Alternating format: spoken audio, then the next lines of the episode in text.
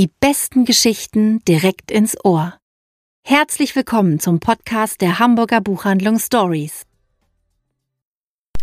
Hallo und herzlich willkommen zu unserer August-Ausgabe des Stories Podcast Die besten Geschichten direkt ins Ohr. Hier sind wir wieder Frank Menden. Hallo. Sarah O'Connor. Hallo. Und ich, Anne-Rose Beurich. Und ihr wisst, was jetzt passiert. Es geht los mit einem August-Gedicht von Sarah. Und zwar Hermann Hesses Sommernacht. Die Bäume tropfen vom Gewitterguss. Im nassen Laub glänzt Mondlicht kühl vertraut.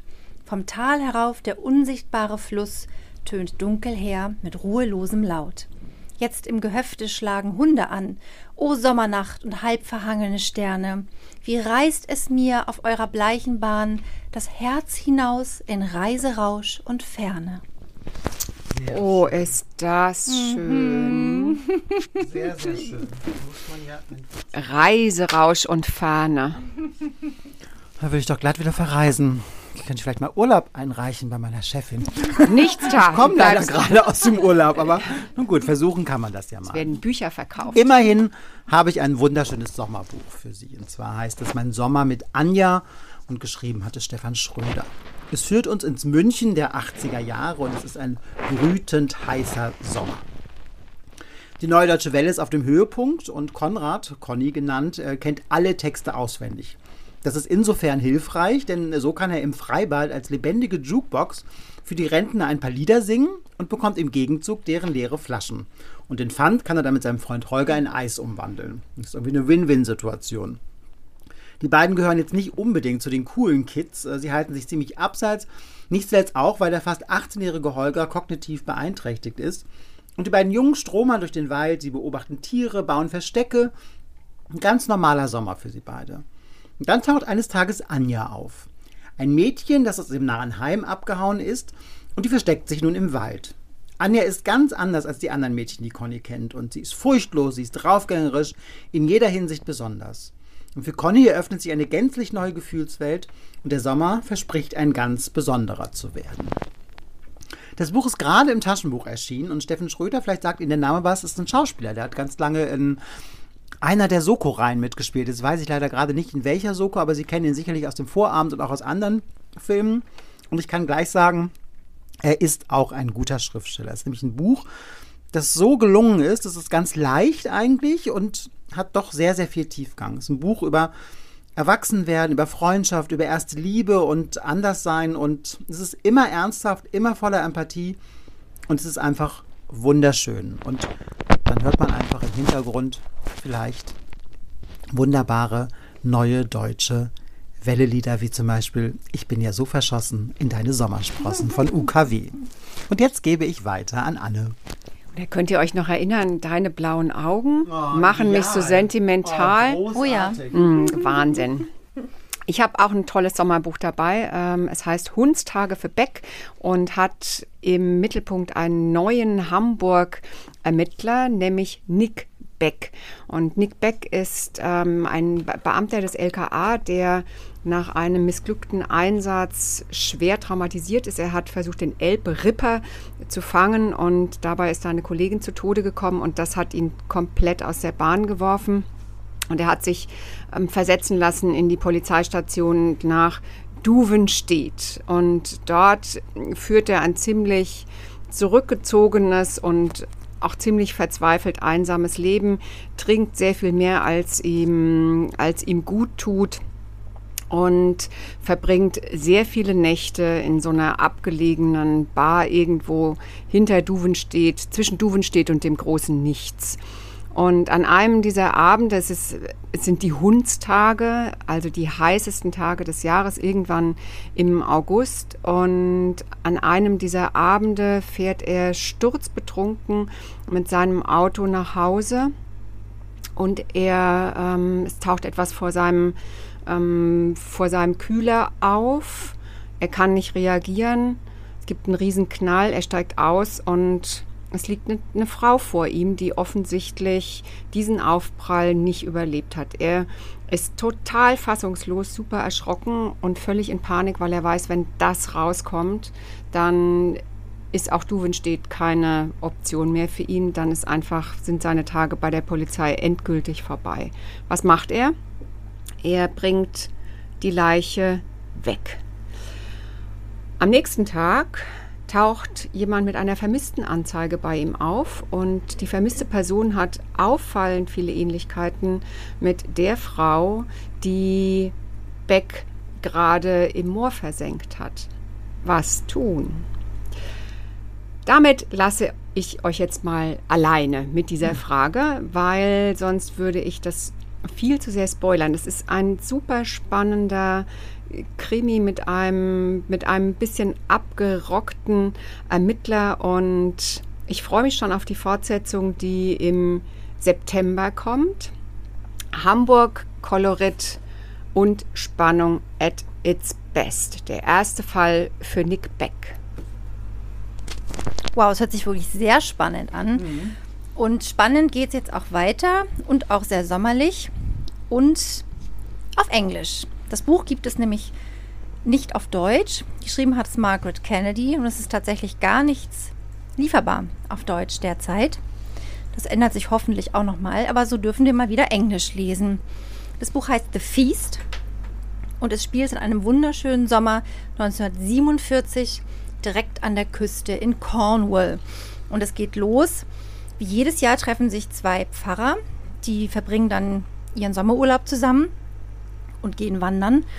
Und diesmal ist der eine Pfarrer unglaublich schlecht drauf, weil er nämlich sieben Menschen beerdigen muss. Es sind sieben Menschen gleichzeitig zu Tode gekommen. Und der andere Pfarrer ist ganz fassungslos und fragt, wie das denn passieren konnte, was ist bloß geschehen. Und dann ähm, erzählt der niedergeschlagene Pfarrer, dass das quasi eine, äh, eine Gesellschaft, die in einem kleinen Hotel zusammen Urlaub gemacht hat, ähm, wurde überraschenderweise von einem Steinschlag, also das Hotel liegt direkt unter so einem Felsvorhang und da ist leider was abgebrochen. Und so sind eben sieben Menschen zu Tode gekommen. Und dann ist es total toll in diesem Buch, denn wir gehen eine Woche zurück in der Zeit und erleben jetzt an sieben Tagen die Geschehnisse bis zu diesem Unfall. Und wir kennen jetzt die Prämisse. Es sterben von dieser Gesellschaft, das sind ungefähr 15 Leute, eben sieben, wissen aber natürlich nicht wer.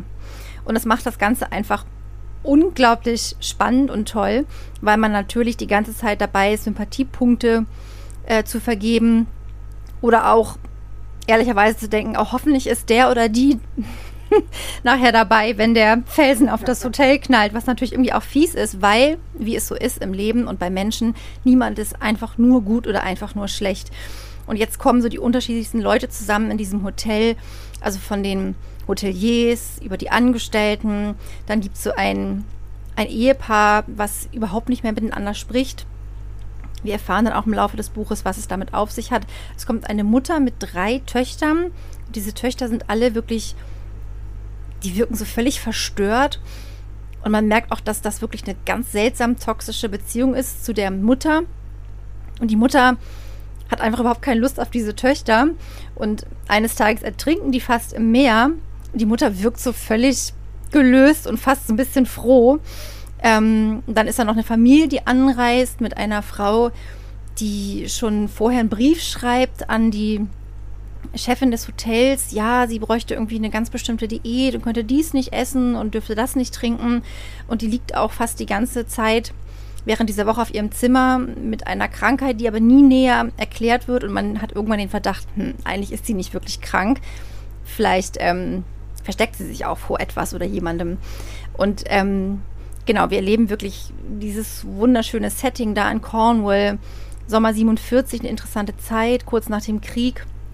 Es werden Sehnsüchte geweckt, ähm, es wird sich gestritten, es wird sich geliebt, ähm, es gibt Eifersüchteleien, es gibt Freundschaften. Ähm, naja, und dann ist es irgendwann für sieben Menschen vorbei.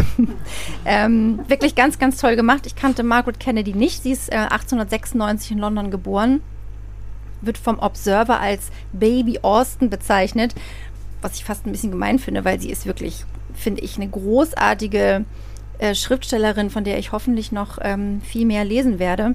Und Anita Bruckner sagte über sie, ähm, This book is not only a romantic, but an anarchist, was ich, was mich sehr gefreut hat, weil es stimmt, zwischen den Zeilen können wir einiges ähm, Anarchistisches noch lesen. Also viel Spaß bei The Feast. Und jetzt geht es wieder weiter mit Frank.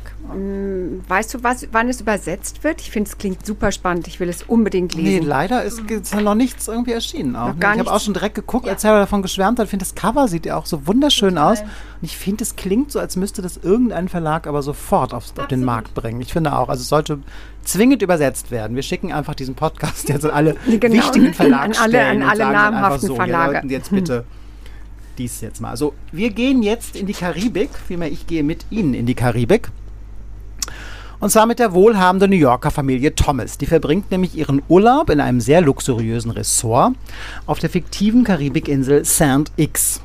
Und die ältere Tochter Allison, die zieht alle Blicke der meist männlichen äh, Gäste auf sich, nicht nur der Gäste, auch der Bediensteten auf sich, ähm, scheint dies aber auf eine sehr gleichgültige Art sehr zu genießen. Ihre elf Jahre jüngere Schwester Claire, die beobachtet das alles sehr aufmerksam.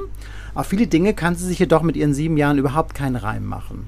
Und als eines Tages Allison verschwindet und Tage später tot aufgefunden wird, da ist ihrer Familie und auch der Polizei eigentlich klar, dass sie Opfer eines Verbrechens wurde. Zwei Angestellte des Ressorts werden auch sofort verhaftet, dann allerdings aufgrund mangelnder Beweise wieder freigelassen. Für die Familie ist das ein Albtraum und auch nach der Rückkehr nach New York ähm, kommen sie nicht zur Ruhe. Sie beschließen nach Pasadena umzuziehen, aber auch da ähm, kommen sie nicht wirklich zur Ruhe. Der Vater sammelt alles über ähm, den Fall seiner Tochter in einer Schreibtischschublade. Die Mutter flüchtet sich in Oberflächlichkeiten und Claire Claire benennt sich sehr bewusst um. Sie will jetzt Emily genannt werden, um jegliche Assoziation mit ihrer toten Schwester aus dem Weg zu gehen. Deren Schicksal ist sogar verfilmt worden. Ein aufsehenerregender Fernsehfilm ist daraus gemacht worden. Und ähm, Claire ist es nur recht, dass sie sich davon möglichst distanzieren kann. Als sie dann wieder in New York lebt, steigt die junge Frau in ein Taxi und entdeckt, dass der Fahrer einer der Verdächtigen von damals ist. Und nun versucht Emily, wie besessen, sich ihm auf irgendeine unauffällige Art und Weise zu nähern und so eventuell Antworten zu bekommen, was damals mit Allison tatsächlich passiert ist. Bei Ulstein ist der Verlag erschienen, Wiebke Kuhns hat ihn übersetzt und es ist wirklich sehr gelungen, vielschichtiger Roman, der aus mehreren Perspektiven über Schuld, Trauer, Obsession, Rassismus, Ausbeutung und den Privilegien von Weißen erzählt. Das ist kein Kriminalroman, auch wenn das jetzt am Anfang so klingen sollte, sondern ein Gesellschaftsroman, der trotz aller sehr komplex verhandelten Themen äußerst zugänglich ist und brillant unsere Zeit und Kultur kommentiert. Ungemein atmosphärisch ist es, sehr gelungen, wie gesagt, und es bleibt lange im Gedächtnis, weil es sich auch mit der Frage beschäftigt, wie gut man jemanden wirklich kennen kann. Und einen auch mit der Erkenntnis zurücklässt, dass der Mensch dem Menschen ein Wolf ist. Sand X von Alexis Chatkin. Oha. Sarah, was sagen wir dazu? Lesen, oder? Unbed äh, ich glaube auch, unbedingt lesen. Obwohl ähm, Frank Menden hat ja eine neue Kategorie ins Leben gerufen. Wie hast du die genannt, Frank, nochmal? Verbrechen, Verbrechen an guten Büchern durch schlimme Cover. Genau, also ähm, nicht Verbrechen aus Leidenschaft, sondern wegen schlimmer Cover. Und ich würde sagen, Sand X, Sie können es jetzt leider nicht sehen, aber ich glaube, Sand X reiht sich nahtlos in die Reihe der Bücher ein, die eigentlich sich für, diesen, für diese Auszeichnung qualifizieren. Aber du sagst, nicht davon abhalten lassen, Nee. trotzdem lesen. Auf keinen Fall. Es ist wirklich also großartig. Und ich habe letztens noch, ich war mit ähm, der Vertreterin von Ulstein zusammen und sie hat auch nur gesagt, sie versteht es nicht, weil es ist so ein großartiges Buch und ähm, weil dieses Cover ist so, so nichts sagen. Es ist auch so ein bisschen grell. Also gut, man nützt jetzt nichts, Ihnen das zu beschreiben, aber es ist irgendwie leider sehr, sehr schade, weil es wirklich ein großartiges Buch ist. Und ich hoffe, dass sich für die Taschenbuchausgabe, wenn es eine geben sollte, sich ein bisschen verkaufsfördernderes Cover äh, aussuchen werden. Also wenn Sie in den Laden kommen und Sie sehen ein Buch, was so ein bisschen aussieht wie so ein trashiger Poproman, dann kaufen Sie es sofort, weil das ist Sand X. Genau. Ich mache weiter mit dem Wolf. Das war ein super gutes Stichwort für mich. Ähm, Gunda Goshen hat ein neues Buch geschrieben, Ayelet Gunda Goshen, die von mir ähm, geschätzte und geliebte israelische Schriftstellerin. Und es heißt, wo der Wolf lauert. Ähm, Ayelet Gunnagoschen setzt dabei die Familie Schuster in den Mittelpunkt des Geschehens. Die Schusters leben im Silicon Valley mm, seit 17 Jahren. Sie sind aus Israel weggegangen, eigentlich aus beruflichen Gründen, aber ähm, Lilach, die, die, Lilach, die Frau, wollte eigentlich auch der ständigen Bedrohungs, gefühlten Bedrohungssituation und auch reellen Bedrohungssituation in Israel entfliehen.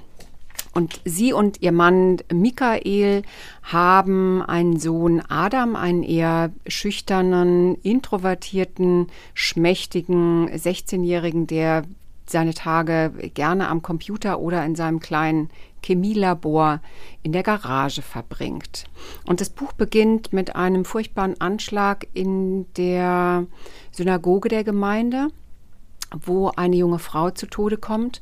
Und die jüdische Community ist extrem besorgt über diesen antisemitischen Vorfall und es bildet sich sehr spontan eine Gruppe von Jugendlichen heraus, die unter Anleitung eines ehemaligen Mossad-Mannes äh, mit Kraft Maga, einer Kampfsportart, beginnen. Und auch Adam macht da mit und erstaunt fasziniert und auch ein bisschen besorgt sehen seine Eltern, wie aus dem schmächtigen Adam jemand wird, der gerne auf dem Bauch nachts durch den Schlamm robbt, der Schläge in, lernt, Schläge in die Magengrube auszuhalten und sich an irgendwelchen Kampfwerkzeugen zu erfreuen. Soweit so nicht gut. Dann wird auf einer Party, auf der Adam eingeladen ist, ein junger, kommt ein junger schwarzer Mann zu Tode, Jamal.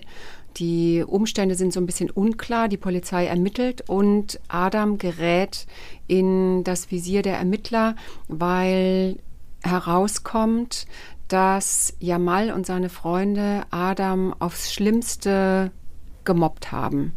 Und für Lilach und Michael, die Eltern, beginnt eine unvorstellbare Zeit, weil sie ihren Sohn mit völlig anderen Augen betrachten und sich immer wieder fragen müssen, wozu wäre unser Kind, das wie alle Pubertierenden eigentlich nicht mehr mit seinen Eltern spricht, was sie eigentlich nicht so wirklich kennen, wozu ist dieser Junge in der Lage, wozu wäre er in der Lage, wenn er unter Druck, mit großer Angst, mit Furcht agiert, wozu könnte er sich gezwungen sehen.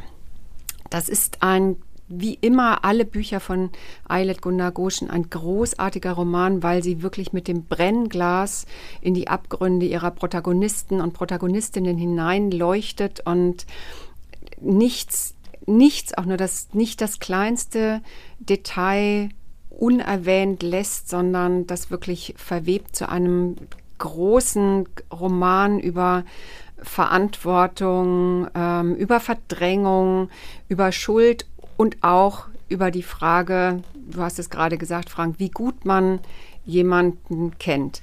Und das Tolle ist, also sie bringt es wirklich fertig, ein Buch zu schreiben über Antisemitismus und Rassismus gleichermaßen, wo man ja eigentlich denkt, das kann nicht gelingen. Aber es gelingt, weil sie sie gibt keine Antworten, sondern sie zwingt uns einfach Fragen zu stellen. Und das ist toll. Also super Buch, unbedingt lesen.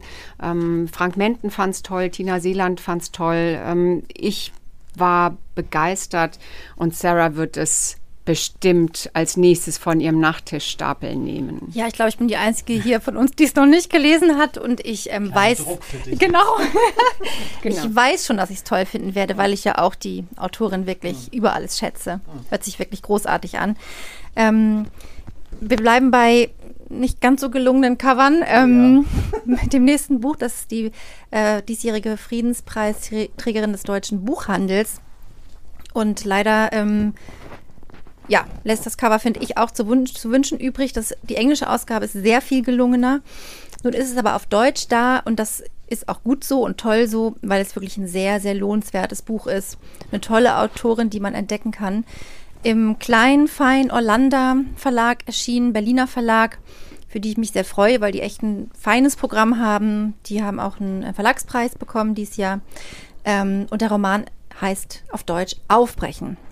Der englische Titel ist Nervous Conditions Und das Buch ist tatsächlich schon 88 erschienen. Das ist der erste Band einer Trilogie von der Tizi Dangaremga, die simbabwische Autorin, die unzählige Preise bekommen hat. Und sie ist nicht nur Autorin, sie ist auch ähm, Drehbuchautorin und Filmemacherin und eine sehr, sehr interessante Frau. Das Buch, was ich jetzt hier in der Hand halte, gilt auch als eines der ersten afrikanischen Frauenromane. Ähm, und wir folgen darin einer sehr jungen Frau, und zwar ist sie erst 13, als das Buch beginnt. Und wir befinden uns im Jahr 1968 im ehemaligen Rhodesien, ähm, was wir eben jetzt als Zimbabwe kennen. Und es geht um eine junge Frau, die alles dafür tut, zur Schule gehen zu können. Ähm, das ist überhaupt nicht selbstverständlich. Ähm, in ihrer Familie gibt es nur einen, nur einen Sohn, ihren Bruder, und der geht natürlich zur Schule. Sie durfte ähm, die Grundschule besuchen, aber dann war für sie Schluss. Sie muss, es gibt einfach zu viel zu tun. Sie muss Wasser holen morgens für die ganze Familie. Das dauert aber eine halbe Stunde, bis sie am Fluss ist. Sie muss das Frühstück machen. Sie muss fegen. Sie muss ihre kleinen Geschwister fertig machen. Und ähm, findet es einfach nur schrecklich. Und ihr Vater sagt immer, nein, wir haben auch nicht genug Geld. Wir können erstens nicht auf deine Arbeitskraft verzichten, aber wir haben einfach auch nicht genug Geld, ähm, dass du auch noch zur Schule gehen kannst. Und so fängt sie an, ein kleines Stück äh, Feld mit Mais anzubauen, ähm, was sie dann in der Stadt verkaufen möchte, um selber für ihren ähm, für ihre Ausbildung das Geld zusammenzutragen. Sie ist wirklich unglaublich getrieben und ähm, möchte nichts lieber als einfach Bildung zu bekommen. Und das kann sie tatsächlich erst weitermachen, als ihr Bruder tragischerweise stirbt, was auch einfach für sie fürchterlich ist. Sie bekommt Bildung, weil ihr Bruder tot ist. Ähm, und sie geht auf eine Missionsschule, äh, die ihr Onkel leitet. Und ihr Onkel und ihre Tante sind sehr gebildete äh, Leute in der Zeit. Die waren beide in England, haben ihren Master gemacht. Und das ist auch ähm, unglaublich schwer, gerade für die Frauen, die so eine postkoloniale westliche Bildung erhalten haben, ähm, eben auch öfter im Ausland, wie zum Beispiel in England, und dann aber wiederkommen nach, nach Afrika, nach Simbabwe und im Prinzip wieder in diese patriarchalen Strukturen zurückkommen und einfach überhaupt nicht und überhaupt nicht ähm, autark sein können und selbstständig sein können. Ähm, und das erfährt eben auch unsere unsere Protagonistin Tambu Sai, Tambu genannt. Sie ähm, wirft sich wirklich richtig rein da in die Missionsschule, wird ganz schnell Klassenbeste, ähm, lebt im, in einem Haus mit fließend Wasser, mit Strom, lernt westliches Essen kennen. Ihre Cousine, die in England sozialisiert wurde, ähm, ihr Horizont erweitert sich stetig und sie hat immer weniger Bezug nach Hause ähm, zu ihrer Familie, aufs Land. Ähm, ihr kommt alles immer dreckiger vor, wenn sie da ist und ähm, sie versteht gar nicht, wie man wirklich so leben kann. Und schlussendlich schafft sie es tatsächlich auch noch weiter und zwar aus eine Klosterschule zu gehen, wo tatsächlich fast nur weiße Mädchen hingehen. Und damit endet dann auch der erste Band dieser Trilogie. Ähm, der Orlando Verlag bringt im September den dritten Band raus befreit, würde heißen, weil offensichtlich es noch keine Lizenzen gab für den zweiten Band, den zu übersetzen. Das passiert aber hoffentlich noch. Aber ich habe mir sagen lassen, dass man die wunderbar unabhängig voneinander lesen kann. Ich werde heute mit dem zweiten auf Englisch weitermachen. Der ist zum Glück auch lieferbar. Der heißt ähm, The Book of Not. Und ja, es ist ein unglaublich empfehlenswertes Buch es spielt zwar oder beginnt zwar in den 60er Jahren, aber es ist natürlich immer noch unglaublich aktuell. Also gerade die Situation der Frauen und nicht nur ähm, Frau zu sein, auch noch schwarz zu sein, in diesen Strukturen aufzuwachsen. Schulbildung ist absolut nicht selbstverständlich, in vielen, vielen Ländern immer noch nicht. Ähm, ich finde, es wird wirklich der Horizont erweitert und das Tolle an der Autorin ist auch, dass man tatsächlich nicht mal einen größeren Afrika-Bezug haben muss, sich auch nicht mit Simbabwe auskennen muss. Das ist wirklich ein Buch, was man unglaublich toll einfach übertragen kann. Und das finde ich auch eine große Kunst der Autorin. Und ich wünsche ihr eine ganz große Leserschaft. Mhm. Also klingt auf jeden Fall super interessant. Ist auch sehr, sehr zugänglich, so von Sprach, sprachlich sehr zugänglich? Total. Super, schön. Absolut, ja. Ja. Dann werden wir ja vielleicht in der September-Ausgabe am fünften Sonntag, dem 5. September, den zweiten Band von dir bekommen als Be the First to Read It. Oh ja, guter Plan.